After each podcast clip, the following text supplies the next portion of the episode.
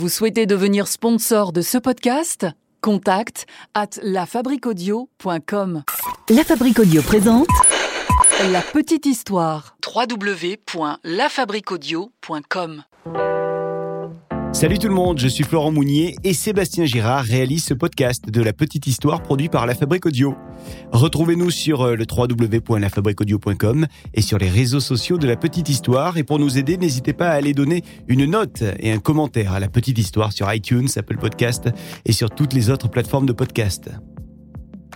Aujourd'hui, je vous raconte l'histoire d'une femme qui n'avait peur de rien, qui était euh, profondément libre et qui est restée toute sa vie indépendante. Aujourd'hui, je vous parle d'une femme qui a sans doute inspiré les auteurs de Game of Thrones pour euh, le personnage de Yara Greyjoy des Îles de Fer. Vous savez, cette euh, combattante qui n'a pas sa langue dans sa poche, qui n'est pas tendre, qui est une conquérante, une insoumise et qui veut à tout prix conserver son indépendance. Il se pourrait bien que ce personnage ait été inspiré par une certaine Christine, Christine de Suède. Ah ouais. hmm. Quelle histoire ça aussi. Nous sommes au XVIIe siècle, au royaume de Suède.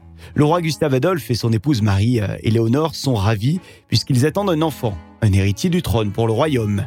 Et tous les astrologues du royaume sont formels, ça sera bel et bien un garçon. Oui, ça c'est ce que disent les astres. Mais les planètes captaient sans doute très mal ce jour-là. Et finalement, le 8 décembre 1626, c'est une fille qui arrive. À la cour, euh, alors que ce bébé n'a que quelques heures, eh bien on lui prête déjà une sacrée personnalité. Bah pensez donc, elle a fait croire à tout le monde qu'elle serait un garçon et c'est une fille. Le souverain Gustave Adolphe déclare ⁇ J'espère que cette fille me vaudra bien un garçon ⁇ On va la prénommer Christine. Christine est un petit bébé avec de beaux cheveux bien noirs et c'est donc euh, désormais le centre d'attention de toute la cour. Alors les années passent. Quelque temps plus tard, commence la fameuse guerre de 30 ans.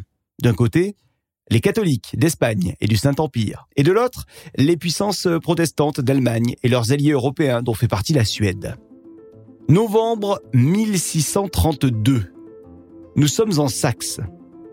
Alors que le roi euh, Gustave Adolphe est au combat sur un champ de bataille, il tombe de son cheval. Et une fois à terre, il est abattu, abattu d'une balle de pistolet en pleine tête. Le roi est mort, et la nouvelle se répand très vite auprès du peuple de Suède qui entre évidemment dans une période de deuil. Alors, qui pour monter euh, désormais sur le trône pour remplacer euh, Gustave Adolphe? C'est le traité de 1604 qui va le dire, et le traité est très clair. En l'absence d'un héritier masculin, eh bien ça sera une héritière. Christine a à peine 6 ans, et elle est donc nommée à la succession de son père, le 14 mars 1633. Et Christine euh, prend son rôle euh, bien au sérieux. Elle est déterminée et alors qu'elle n'a que 6 ans, elle commence déjà à se faire craindre. Elle montre en fait son, autorité. Bref, elle va inspirer le respect. Et visiblement, Christine, elle aime ça, hein, puisqu'elle écrit qu'elle était ravie de voir les gens à ses pieds. Le peuple semble l'apprécier également, mais elle n'a que 6 ans, et donc il faut qu'elle attende un petit peu. Il faut euh, qu'elle attende d'être majeure pour avoir un pouvoir total. Alors en attendant, eh bien c'est le chancelier qui assure la régence. Et pendant ce temps-là, la Christine reçoit une instruction. Éducation à la politique intérieure et extérieure, éducation aux langues, éducation à l'escrime, à l'équitation. Christine a 10 heures de leçons par jour et elle en ressort très cultivée.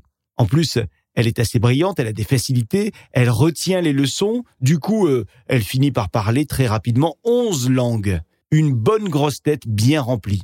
Mais côté physique, euh, on ne peut pas dire qu'elle soit très très jolie. Et, sa mère, Marie-Éléonore, le déplore. La reine-mère, elle, euh, elle a de l'allure, hein, de la classe. C'est une très belle femme.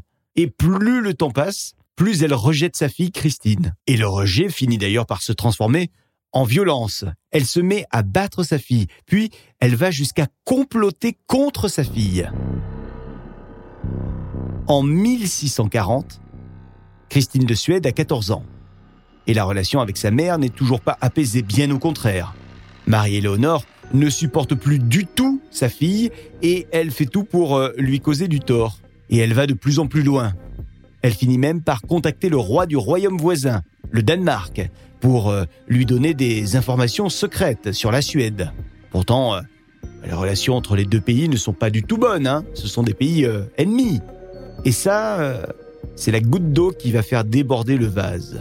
La reine-mère, Marie-Éléonore, va être accusée de haute trahison par les services de renseignement du royaume. Et Christine va décider de demander à sa mère de quitter la cour, je cite, de faire retraite.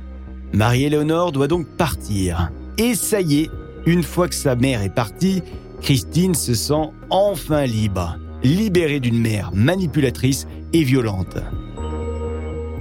Alors quatre ans plus tard, nous sommes en 1644. Et Christine a enfin la majorité. Et elle devient donc souveraine de Suède. Et on la nomme roi. Non, on ne la nomme pas reine. Elle est le roi et elle y tient à ce titre de roi. Et elle commence à diriger le royaume d'une main de fer avec un charisme fort. On l'entend parler, on l'entend crier, chanter, jurer de loin. Physiquement, elle est très souvent mal coiffée. Il n'est pas rare d'ailleurs de la voir arriver euh, débraillée, euh, mal fagotée, euh, les ongles sales. Mais ce qui importe Christine, c'est la politique. Et le moins qu'on puisse dire, c'est qu'elle a le sens politique. Alors un an après son accession officielle au pouvoir, la Suède récupère de nouveaux territoires et devient donc la première puissance nordique. Et ce qu'elle veut à tout prix, Christine, c'est que son royaume devienne un, grand centre culturel et intellectuel. Elle veut que la Suède devienne le royaume de la culture en Europe. Et pour cela, en 1649, la reine, ou le roi, hein, appelez-la comme vous voulez, invite euh, Descartes, le grand penseur français, qui arrive donc à Stockholm et qui donne à Christine des enseignements de philosophie. Malheureusement, ça ne dure pas longtemps avec Descartes, car c'est à ce moment-là que Descartes prend froid et quelques mois plus tard, il succombe à une congestion pulmonaire. Mais l'image de Descartes a fait de la promotion à la Suède. Descartes, qui était euh, en quelque sorte l'influenceur de l'époque pour les philosophes, il a donc permis euh, d'attirer des dizaines et des dizaines de philosophes et artistes de tout poil, là-bas, en Suède. Christine a donc remporté ce défi de faire de la Suède le royaume culturel et intellectuel de l'Europe. Et désormais donc, la Suède n'est plus vue comme une contrée rude et arriérée, mais plutôt comme un royaume moderne, ouvert sur le monde. Bon, tout ça c'est bien beau, mais euh, le Conseil royal pendant ce temps, il est soucieux. Oui, soucieux de ne pas voir arriver de descendance. Pas d'enfants en vue pour Christine. Évidemment, puisqu'il n'y a même pas de mariage en vue. Pourtant, ce n'est pas les prétendants hein, qui manquent. Mais Christine de Suède ne semble pas intéressée et ne cède jamais. Elle refuse systématiquement les mariages qui lui sont proposés prétextant toujours des raisons politiques. Les princes étrangers qui lui sont offerts ne lui conviennent pas. Elle sent bien qu'on aimerait la marier à n'importe quel bon parti pour espérer une descendance, mais Christine ne supporte pas cette pression. Et donc, elle décide de riposter avec une énorme provocation. Elle crée l'ordre de l'amarante, un ordre qui réunit des personnes plutôt jeunes qui n'ont pas envie de se marier. Et à ces personnes, elle va remettre des diamants et des émeraudes pour euh, les féliciter, euh, quelque part, euh, de ne pas être mariés. Par cet acte, en fait, elle veut montrer que le mariage doit être une affaire personnelle et volontaire. Pas de mariage forcé ou pas de mariage arrangé. Et vivent celles et ceux qui osent se libérer du poids des conventions. Les années passent et Christine continue donc son chemin de femme libérée. Elle fait beaucoup la fête. Elle participe à beaucoup de soirées, beaucoup de balles. Elle va dans toutes les soirées mondaines du royaume. Christine, elle s'amuse, elle vit, elle se sent libre. Enfin, quasiment libre, hein, parce que il y a un truc qui, qui lui pèse. C'est cette couronne qu'elle a sur la tête, ce fardeau qui pèse lourd et dont elle veut absolument se libérer. Et elle y pense tellement à s'en libérer de cette couronne qu'en 1654, elle convoque le Conseil des ministres et elle informe ce Conseil d'une décision qu'elle vient de prendre elle veut tout simplement abdiquer, ouais, elle veut léguer son pouvoir. Alors le conseil est un petit peu abasourdi, mais finalement les choses euh, se font, le dossier euh, avance. Et c'est son cousin, Charles Gustave, qui récupère la mission de diriger le royaume de Suède. C'est donc à lui qu'elle remet les clés du royaume alors qu'elle n'a que 28 ans. Alors ne vous faites pas de soucis pour elle, hein. elle garde tout de même quelques territoires en Suède pour être sûre de ne jamais euh, être dans le besoin financier, et c'est ainsi qu'elle quitte le royaume en disant à qui veut bien entendre qu'elle espère bien avoir à jamais y revenir. Et elle, c'est à ce moment-là qu'elle commence son tour d'Europe, passant de royaume en royaume pour aller à la rencontre des artistes qui l'ont toujours enrichi euh, intellectuellement. C'est eux qu'elle a envie d'aller euh, rencontrer. Et c'est quasiment euh, un an plus tard, alors qu'elle est à Rome, que Christine de Suède va une nouvelle fois surprendre tout le monde. Protestante de naissance, et alors que son royaume a combattu contre les catholiques, elle annonce qu'elle se convertit à la religion catholique. Elle passe donc en quelque sorte dans le camp ennemi. Et vous l'imaginez, cette affaire politique fait grand bruit au royaume de Suède. Mais Christine n'en a que faire, et elle reste à Rome, où on lui met à disposition un palais, et où elle continue à mener grand train.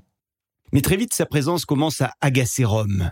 Même le pape, il n'en peut plus de cette Christine de Suède qui euh, a décidément la langue bien pendue. Un jour, euh, le pape lui offre un chapelet en bois et Christine lui rétorque qu'elle aurait préféré le chapelet en argent ou même en or. Alors le Vatican euh, finit tout simplement par aider Christine à partir.